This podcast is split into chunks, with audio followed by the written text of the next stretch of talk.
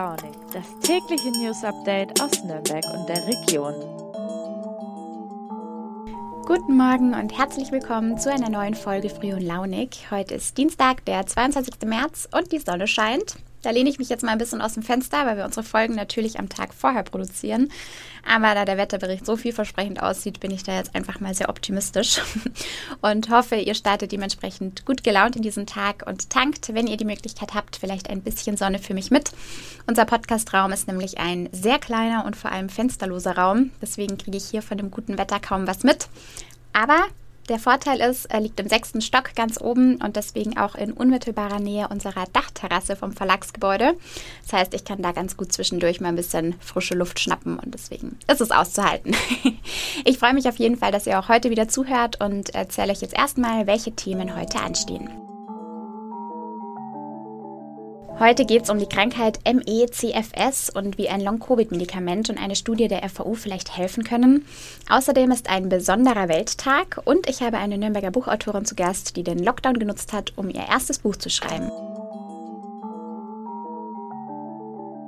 Habt ihr schon mal von der Krankheit ME-CFS gehört? Also ich persönlich konnte mit dieser abgekürzten wissenschaftlichen Bezeichnung tatsächlich erstmal nichts anfangen. Meine Kollegin Isa Fischer aus der Wissenschaftsredaktion allerdings umso mehr. Sie hat sich ein bisschen näher damit beschäftigt und verrät uns jetzt mal, was es damit auf sich hat. Hi Isa, was steckt denn eigentlich hinter der Krankheit ME-CFS? Hi Katja. Ja, erstmal ist es total verrückt, dass es in Deutschland noch eine Krankheit gibt, die eigentlich keiner kennt. Und das, obwohl schätzungsweise knapp 400.000 Menschen davon betroffen sind. Konkrete Zahlen gibt es leider nicht, weil einfach noch generell so wenig über MECFS bekannt ist. MECFS ist die Kurzfassung für myalgische Enzephalomyelitis und dem chronischen Fatigue-Syndrom. Ich habe mit zwei Betroffenen gesprochen, einer davon kommt aus Weißenburg, und beide haben mir erzählt, dass sie eigentlich ein ganz normales Leben geführt haben, ja, bis auf einmal nichts mehr ging. Sie waren extrem müde, hatten Herzrasen, Schmerzen am ganzen Körper, wurden Licht- und Geräuschempfindlichkeit und ja, das sind einige Symptome, die aber einfach blieben, alle zusammen. Die Patienten können ihr Bett meist nicht mehr verlassen, auch nicht mehr Fernsehen, Zeitung lesen oder einfach mal spazieren gehen, weil das alles einfach zu anstrengend ist. Die beiden haben mir auch erzählt, dass sie sich für das Telefonat mit mir extra vorbereiten mussten, indem sie sich davor ausruhen mussten und eben auch danach, weil es sie so anstrengt. Ein Satz, der mir besonders im Gedächtnis geblieben ist, war, ich liege jetzt dann da wie tot. Das hat mir einer der beiden Betroffenen erzählt. Und das ist einfach schon krass, weil man sich, glaube ich, als ja, normaler aktiver Mensch nur sehr schwer reinversetzen kann, wie es dann auch wirklich den Leuten so geht. Okay, und es ist nach wie vor auch nicht klar, woher diese Erkrankung kommt, oder? Nein, das weiß man tatsächlich immer noch nicht. 1969 wurde MECFS als neurologische Erkrankung klassifiziert, doch noch immer sind die Ursachen unerforscht. Eine Infektion unter anderem mit dem Epstein-Barr-Virus, Hormonstörungen oder eine Fehlreaktion des Immunsystems könnten die Auslöser sein. Mehr weiß man aber nicht, weil ja, es fehlt einfach an Forschung. Das Schwierige ist auch, dass die Art und die Intensität der Symptome von Betroffenen zu Betroffenen variieren. Und es existiert eben noch nicht so ein klares Krankheitsbild und Biomarker oder Tests, die die Erkrankung zweifelsfrei nachweisen können. Deswegen ist es letztendlich eine Ausschlussdiagnose, die Monate oder teilweise sogar Jahre dauern kann. Ja, und auch viele Mediziner sind erstmal ratlos, wenn es um MECFS geht. Und meine beiden Kontaktpersonen haben ja auch erzählt, ja, dass sie auch oftmals einfach von den Medizinern ausgelacht wurden und dass es einfach psychisch abgestempelt wurde. Also denen wurde dann gesagt, ja, ihr seid einfach depressiv, ihr wollt ja gar nicht mehr gesund werden. Aber das war es eben nicht. Okay, ja, es ist schon verrückt, dass es immer noch so viele Krankheiten gibt, die den WissenschaftlerInnen noch so viele Rätsel aufgeben. Aber es gibt jetzt einen kleinen Hoffnungsschimmer für Betroffene, ne? der aus Erlangen kommt, richtig? Genau. An der Uniklinik Erlangen wurden im letzten Jahr vier Long-Covid-Patienten erfolgreich mit einem Herzmedikament, das BC007 heißt, behandelt. Die haben das über einen bestimmten Zeitraum bekommen und ihre Long-Covid-Symptome, die eben den MECFS-Symptomen sehr ähneln, sind damit peu à peu zurückgegangen. Dr. Bettina Hoberger, die die Studie leitet, sagt, dass das Medikament eben jetzt auch bei MECFS-Patienten helfen könnte und darauf hoffen die Betroffenen natürlich. Was fehlt, ist bislang noch das Geld und über eine Spendenkampagne sollen jetzt mindestens 800.000 Euro für eine eigene Studie nur für MECFS gesammelt werden. Am 5. April entscheidet der Bayerische Landtag über eine Förderung. Ja, das heißt, es heißt noch ein bisschen abwarten und Daumen drücken, dass wirklich bald was passiert und den Betroffenen wirklich bald geholfen werden kann. Vielen Dank, Lisa. Diejenigen von euch, die uns regelmäßig zuhören, die wissen ja, dass wir gern mal mit kuriosen Feiertagen in den Tag starten. Davon gibt es ja quasi täglich mehrere, vor allem in den USA. Heute zum Beispiel ist der Wir lieben Brokkoli-Tag und der Tag des Faulenzens. Aber es ist auch noch ein anderer wichtiger Tag, und zwar der UNO-Welttag des Wassers.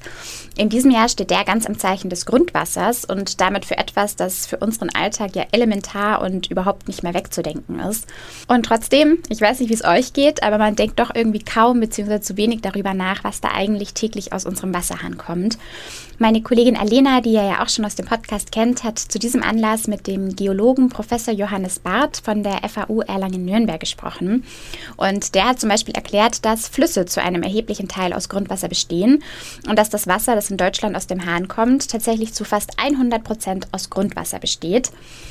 Und Grundwasser ist vor allem von Natur aus sehr sauber. Also Wasser, das aus Brunnen gefördert wird zum Beispiel, ist fast immer glasklar. Es bewegt sich nämlich oft Monate bis Jahre durch Grundwasserleiter, also beispielsweise Kies- und Sandschichten. Das ganze Interview verlinke ich euch mal unten in den Show Notes. Da könnt ihr es nochmal in voller Länge nachlesen, wenn ihr mögt. Es ist nämlich wirklich spannend und die beiden haben auch noch darüber gesprochen, welche Rolle zum Beispiel Mikroplastik spielt oder ob wir Sorgen haben müssen, dass uns das Grundwasser vielleicht irgendwann ausgeht. Na, welches Hobby habt ihr euch während des Lockdowns zugelegt? Manche haben ja vermehrt gekocht oder gebacken, zum Beispiel das klassische Instagram-Lockdown-Bananenbrot. Oder sie haben Homeworkouts für sich entdeckt, wieder angefangen zu malen, zu puzzeln. Wir hatten ja alle plötzlich sehr viel mehr Zeit.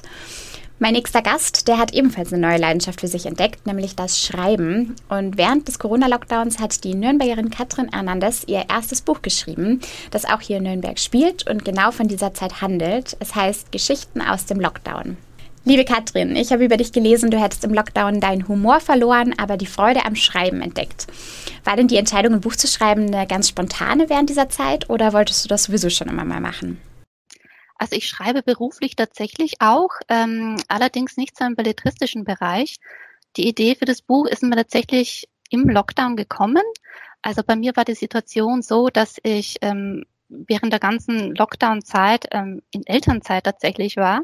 Das war für mich so ein bisschen Glück, weil ähm, ich da nicht in der Situation war, mich zerreißen zu müssen zwischen ähm, Kinder betreuen und ähm, Homeoffice machen und Homeschooling machen zum Beispiel, wie es halt bei vielen Familien an, äh, war. Und das war für mich aber trotzdem keine sehr schöne Zeit, muss ich tatsächlich zugeben, weil ähm, ich glaube, jeder, der kleine Kinder zu Hause hat, der, der weiß, dass man da meistens fremdbestimmt ist. Also es ist nicht so, dass man dann den ganzen Tag auf der Couch liegt und Netflix schaut und, und Chips isst, sondern ähm, man wird in der Früh irgendwann geweckt und dann ist man beschäftigt, bis man dann abend irgendwann ähm, komatös auf der Couch liegt.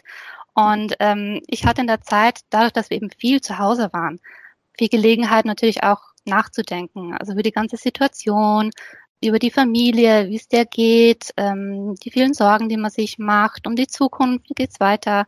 Und ja, da ist mir so nach und nach ähm, sind mir die Idee gekommen zu diesen fünf Geschichten.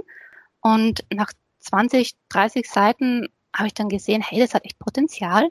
Also die Geschichten, die sind echt Hammer, die sind, die sind lustig, die sind aktuell, die betreffen ganz, ganz viele Menschen. Mhm. Und ähm, habe dann tatsächlich auch so ein bisschen die Ambition gehegt, das jetzt professionell zu machen. Und äh, ich finde, das Ergebnis ist ganz gut geworden. Absolut. Und du hast es auch schon angesprochen. In deinem Buch geht es um fünf verschiedene Menschen, Nachbarn und ihre Wege, mit den Herausforderungen des Corona-Lockdowns umzugehen. Gab es da reale Vorbilder für deine Figuren oder woher hast du deine Ideen genommen? Das ist gemischt tatsächlich. Also ähm, viele Erfahrungen kommen natürlich aus ähm, ja, meiner eigenen Situation heraus. Ich habe sie dann so ein bisschen auch zum Teil fantasievoll ein bisschen weitergesponnen. Ähm, aber viele Sachen, die in dem Buch vorkommen, habe ich tatsächlich auch von der Familie natürlich gehört, von Freunden, die zum Teil in einer ganz anderen Situation waren wie ich und den Lockdown auch zum Teil ganz anders wahrgenommen haben.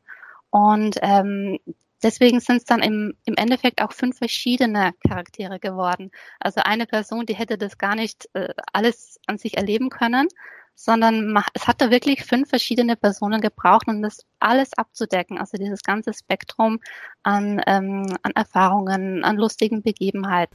Ja, ich glaube, das ist auch das Spannende, gell? dass jeder diese Zeit wirklich ganz anders erlebt und wahrgenommen hat und auch mit ganz unterschiedlichen und individuellen Herausforderungen zu kämpfen hatte. Hat dir denn persönlich das Schreiben auch selbst geholfen, mit der Zeit des Lockdowns umzugehen? Ja, äh, definitiv, auf jeden Fall ähm, wie gesagt, am Anfang war ja gar nicht die Intention, da jetzt ein Buch zu schreiben, sondern es war eher für mich auch so ein bisschen Beschäftigungstherapie, ähm, ja auch Bewältigungstherapie natürlich. Und ähm, das ist mit der Zeit dann so gewachsen. Und ich finde generell, also das Buch an sich ist, ich glaube, ich für, für jeden, der das lesen würde, eine ganz gute Art, jetzt noch einmal darauf zurückzublicken auf diese Zeit und da ist auch noch ein bisschen so Revue passieren zu lassen und da auch noch mal für sich selber einen guten Abschluss zu finden. Auf jeden Fall und mit ein bisschen Humor, so wie du es ja auch in deinem Buch gemacht hast, ließ sich diese verrückte Zeit ja auch ein bisschen einfacher betrachten, auch gerade jetzt noch im Nachhinein. Gibt es denn eigentlich schon Pläne für ein weiteres Buch? Magst du noch ein zweites schreiben? Ja, doch. Also nachdem ich gemerkt habe, dass das erste ganz gut geworden ist, habe ich jetzt tatsächlich ein zweites in Planung.